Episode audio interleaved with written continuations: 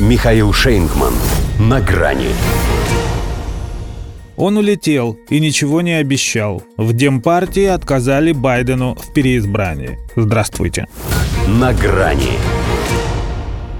Может, это и не счетово, поскольку, отвечая на вопрос о том, следует ли Джо Байдену участвовать в выборах, она сказала это как бы по секрету, как сама выразилась, не под запись.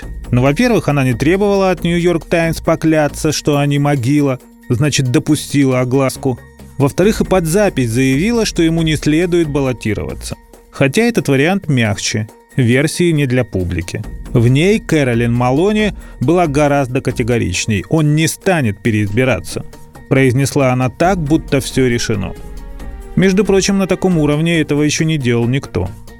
Не последний человек в Демпартии, председатель Комитета Палаты представителей по надзору и реформе.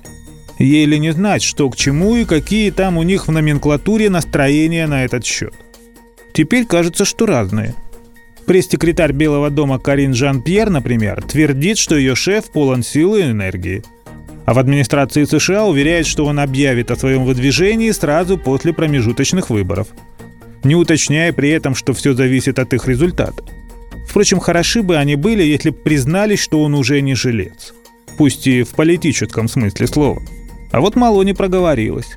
Возможно, и не просто так а чтобы показать, что есть среди демократов и здоровые силы, за которых стоит голосовать, несмотря на то, что они с таким президентом одной крови. Ведь после его возвращения оттуда, из коронавирусной изоляции, все же увидели, что Джо совсем не в дугу. Почти у 60% американцев психологическое состояние главы их государства вызывает серьезную обеспокоенность. А это его странная фраза «я не допущу улучшения экономической ситуации» – Странное, если не сказать больше, отражающая степень его компетенции. Именно поэтому, едва ли не после первого подковидного выхода в люди, его экстренно отправили от них подальше. В отпуск со всем семейством на остров Киава.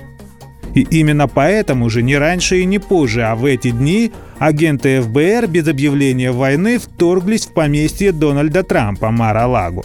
Как минимум, чтобы перебить повестку, как максимум, чтобы подороже продать отказ Байдена от второго срока. Демократы могут предложить республиканцам размен. Зачистить обоих. Иных вариантов избавиться от Трампа у них нет.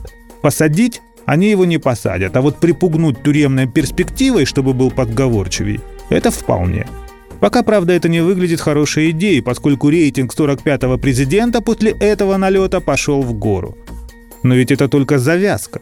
Что касается Джозефа, то две недели уединенного ковида, еще неделя омываемого Атлантикой релакса, Америку приучает обходиться без него. Хотя и сама должна была бы попривыкнуть.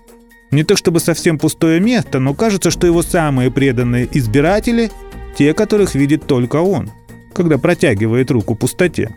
В любом случае, сонный Джо далеко не полная его характеристика. Теперь сонный Джо еще и неуловимый. До свидания на грани с Михаилом Шейнгманом.